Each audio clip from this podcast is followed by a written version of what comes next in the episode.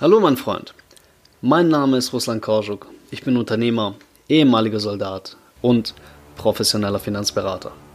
Herzlich willkommen zu meinem Podcast Finance for Heroes. Das heutige Thema lautet, kann man dir vertrauen? Entspann dich, lehn dich zurück und genieß den Inhalt der heutigen Episode.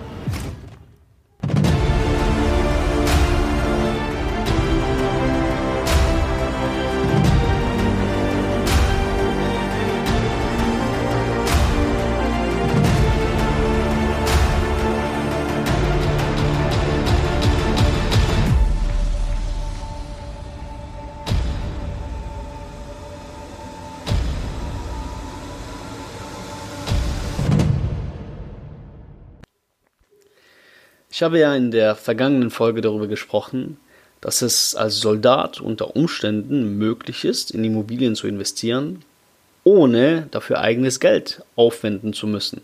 Im Umkehrschluss bedeutet das also, dass man fremdes Geld nutzen muss. Die Amerikaner nutzen dafür den Begriff OPM, das steht für Other People's Money oder auf Deutsch gesagt anderer Leute Geld. Und äh, Ihr werdet es euch wahrscheinlich schon denken, ist ganz richtig, man bekommt ALG, andere Leute Geld, bei einer Bank. Und in eine Immobilie mit anderen Leute Geld zu investieren, also ohne eigenes Geld zu verwenden, ist nahezu genial. Ich will dir auch erzählen, warum. Um es kurz zu fassen, du kannst Schulden nutzen, um reich zu werden. So hat es zumindest der Unternehmer und amerikanische Immobilieninvestor Robert Kiyosaki mal ausgedrückt.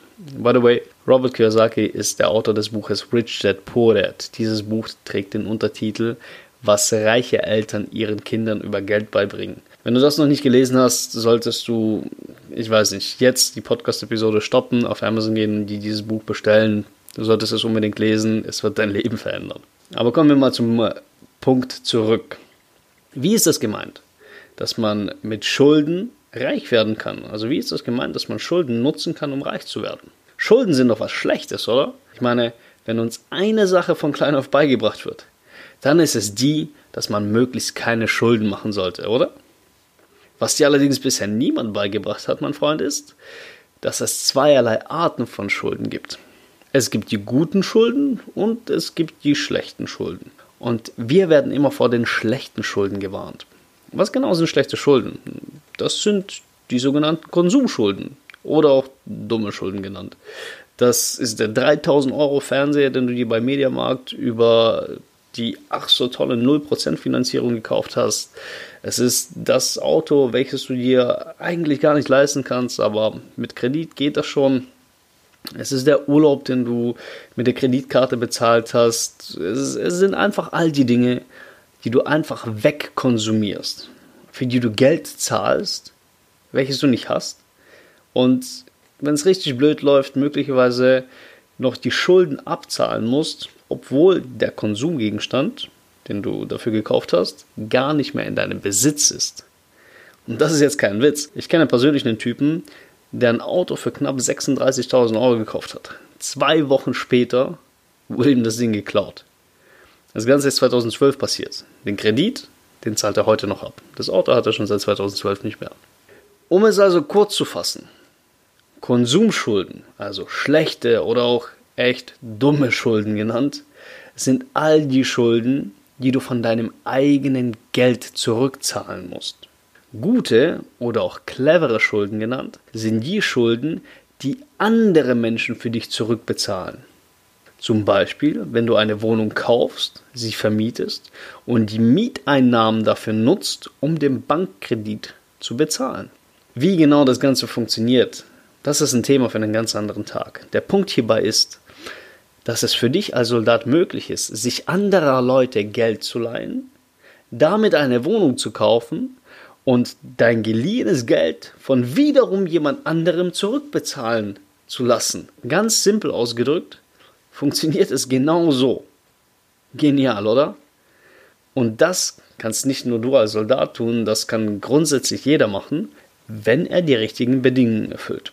Für dich als Soldat ist es allerdings unter Umständen um ein Vielfaches leichter, als es für Zivilisten ist. Wie bekommt man jetzt aber dieses anderer Leute Geld? Was muss man tun, um sich bei der Bank einen Kredit aufnehmen zu dürfen?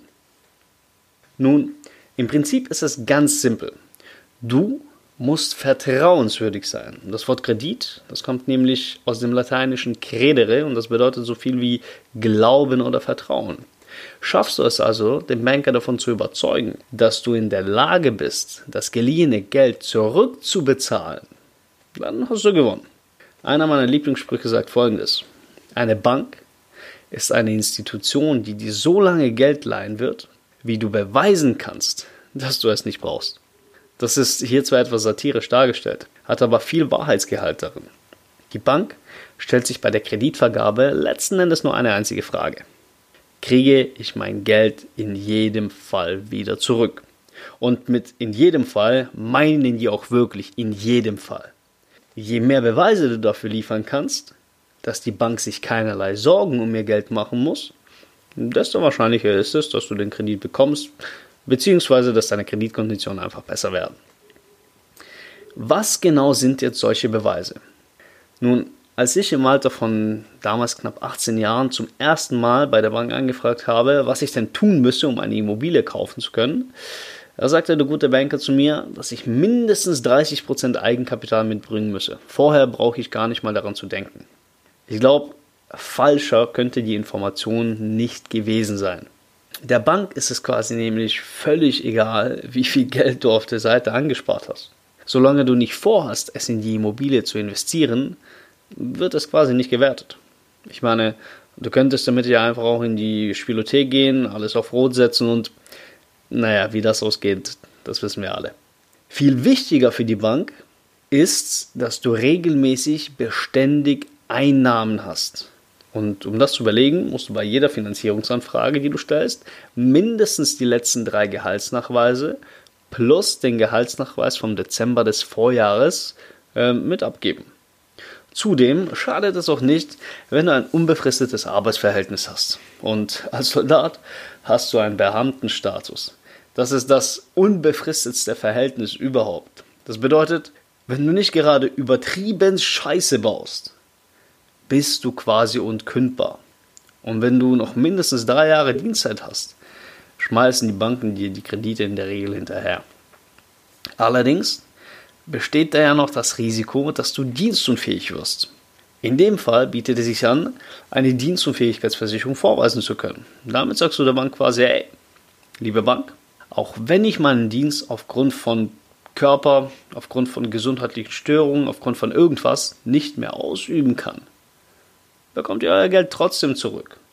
Damit gibst du der Bank wiederum eine, eine Sicherheit, na, einen Beweis dafür, dass du vertrauenswürdig bist. Es könnte aber auch noch passieren, dass du stirbst, lieber Kamerad. Wer zahlt der Bank dann das Geld zurück?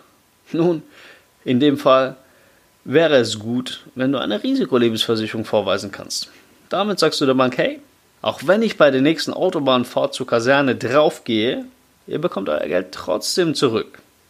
Das sind nur ein paar Beispiele. Es sind natürlich keine verpflichtenden Voraussetzungen. Du bekommst den Kredit auch, äh, wenn du keine Dienstunfähigkeitsversicherung, keine Risikolebensversicherung hast.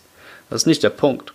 Aber es ist definitiv in deinem Interesse, für den richtigen Versicherungsschutz zu sorgen, wenn du in Immobilien investieren willst. Einerseits, weil du dadurch mehr Vertrauenswürdigkeit der Bank gegenüber aufbaust. Andererseits einfach zu deiner eigenen Risikominimierung. Im Grunde genommen war es das aber auch schon.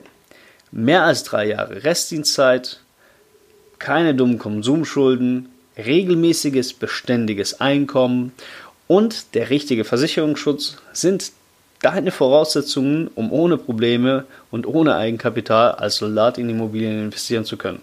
Das klingt jetzt vielleicht etwas abstrakt, aber es ist so. Ob du es glauben willst oder nicht. Bisher hat dir das vermutlich nur niemand erzählt. Genauso wie dir die allermeisten relevanten Themen im Bereich Finanzen und Versicherungen mit nahezu an Sicherheit grenzender Wahrscheinlichkeit nicht erzählt wurden. Und weil dir das Ganze niemand erzählt, trägst du dein Geld vermutlich immer noch zur Bank, zahlst es in Bausparverträge, Sparbücher oder sonstige Müllprodukte, in denen du dein Geld einfach nur verbrennst und dich dann wunderst, warum dein Geld irgendwie nicht mehr wird. Kein Wunder, dass du unter den Umständen einfach keinen Bock hast, dich mit den Finanzen auseinanderzusetzen, oder? Aber genau deshalb habe ich ja Finance for Heroes ins Leben gerufen. Damit du deinen Horizont erweiterst und erkennst, dass es noch eine große, weite Welt außerhalb von dem gibt, was dir bisher bekannt ist. Damit du neugierig wirst, damit du anfängst, dich für diese Dinge zu interessieren und im Idealfall anfängst, diese Dinge für dich umzusetzen. Mein Freund, wenn du der Meinung bist, dass es an der Zeit wird, einfach nur mehr aus deinen Finanzen zu machen, sie zu optimieren, in den Griff zu bekommen und dir wirklich eine finanzielle, sichere Zukunft aufzubauen, dann, mein Lieber, sollten wir beide uns dringend mal unterhalten. Wir kommen zur Frage des Tages. Bist du vertrauenswürdig? Und wenn nein, was kannst du heute noch tun, um etwas daran zu ändern? Das war's für heute. Wenn dir die Idee von Finance for Heroes gefällt, dann hilf mir dabei, die Message zu verbreiten. Wenn du diese Idee unterstützen möchtest, dann abonniere diesen Podcast, bewerte ihn mit 5 Sternen und lass gerne einen Kommentar da. Folge mir auch auf Instagram und auf Facebook. Hier findest du mich unter dem Namen Russland Herbst oder auch unter Finance for Heroes. Wenn du eine Frage an mich hast, kannst du mir gerne eine E-Mail an financeforheroes at googlemail.com schreiben oder mich einfach auf Social Media kontaktieren. Und wenn in diesem Podcast etwas Wertvolles für dich dabei war, dann sage es deinen Kameraden weiter. Mein Freund, ich wünsche dir noch einen schönen Tag.